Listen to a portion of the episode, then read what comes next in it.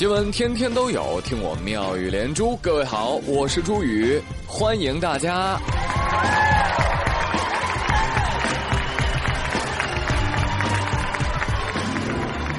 坏消息啊，朋友们！明年的清明节、端午节、中秋节、国庆节都是在周末，人算不如天算。这个结果我不能接受。我同事小胖就来劝我看开一点啦。值得欣慰的是，不用调休了哟。欣慰你个大头啊！还我强行小长假。哎呀，还有还有呢，除夕终于放假喽。可是初七就要上班啊。那你再看看中秋节，放完中秋节不几天就是国庆节了。你别给我提这个，提这我更来气。中秋节不是放三天假吗？怎么就变成了两天了？而且那两天本来就是周末，好不啦？对呀，跟国庆节就差三天呀，好不好？为什么不能放在一起休呢？好不好？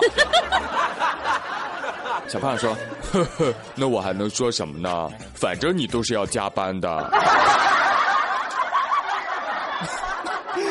音乐起。我妈跟我说：“没事儿，吃饱了不想家。”所以我就想作诗一首啊，名字我都想好了，叫《天净沙》，饿了。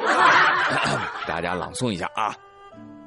剁椒鱼头烤鸭，糖醋排骨对虾，水煮肉片凤爪，肉串鸡架，溜肥肠炒豆芽，好。对不起，以上这些菜式都没有，只有这道黑暗料理。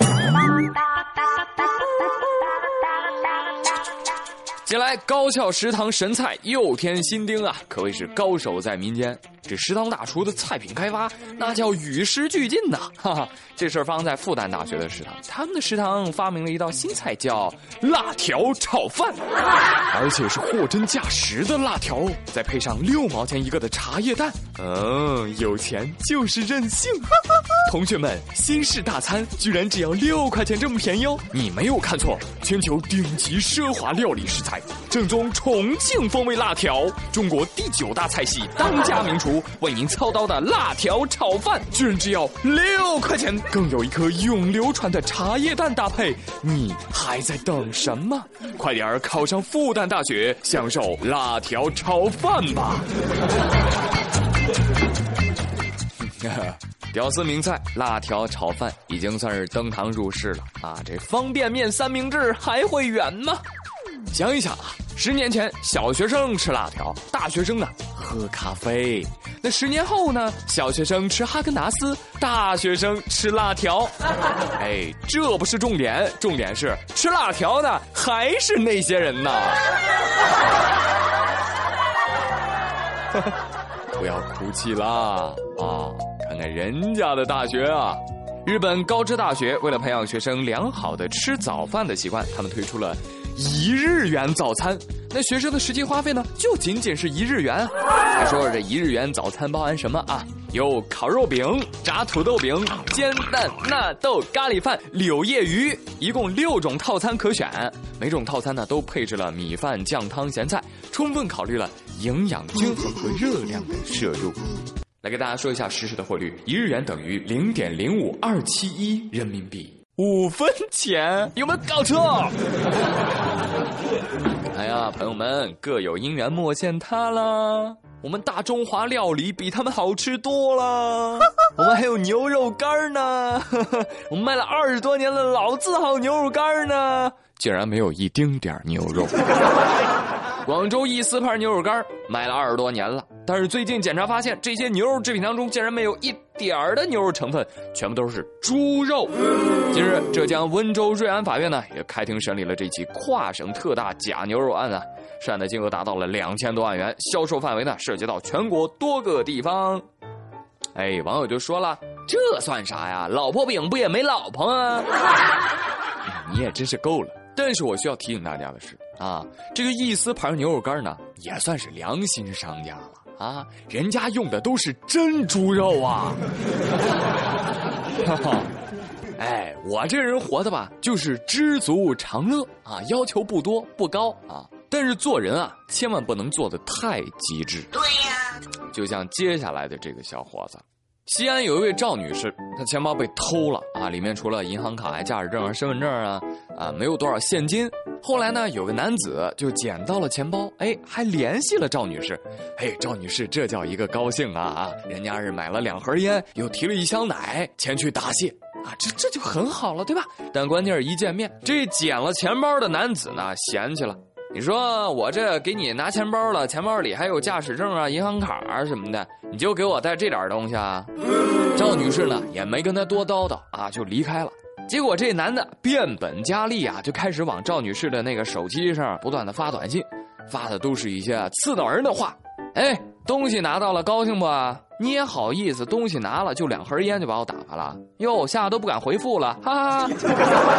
杀人嘛都不敢说话了，再不说话我就诅咒你啊！哟，还不理我？以后我不会那么做好人了，好人难当啊！我呸！你就算补个驾照十块钱，最起码你还得跑那一趟吧？还有那些卡你还得跑吧？那些杂七杂八的卡你还得去跑吧？那些卡没有三五天办不下来的，这有你做人的原则吗？还有把你那些照片全部都给发我手机上了，我会把它发到网上的，我要看看全国人民会咋说。麻烦技术把他的话都给屏蔽一下。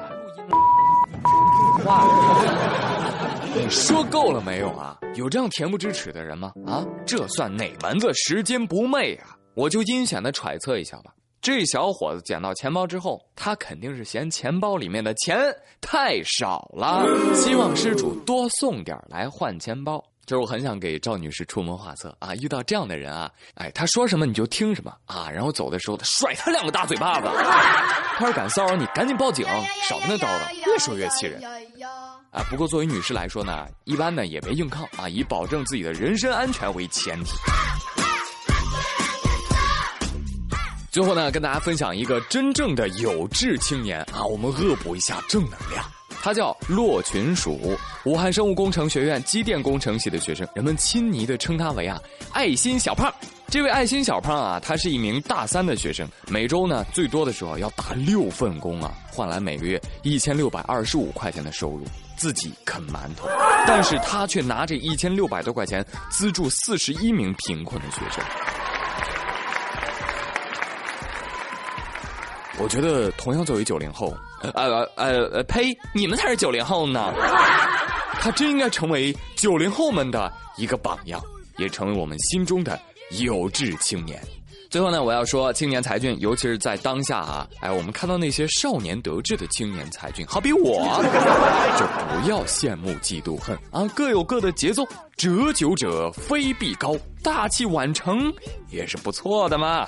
啊！也祝各位早日成为青年才俊。好了，今天妙连珠就跟您说这么多。我是朱宇，感谢您的收听，咱们明儿见。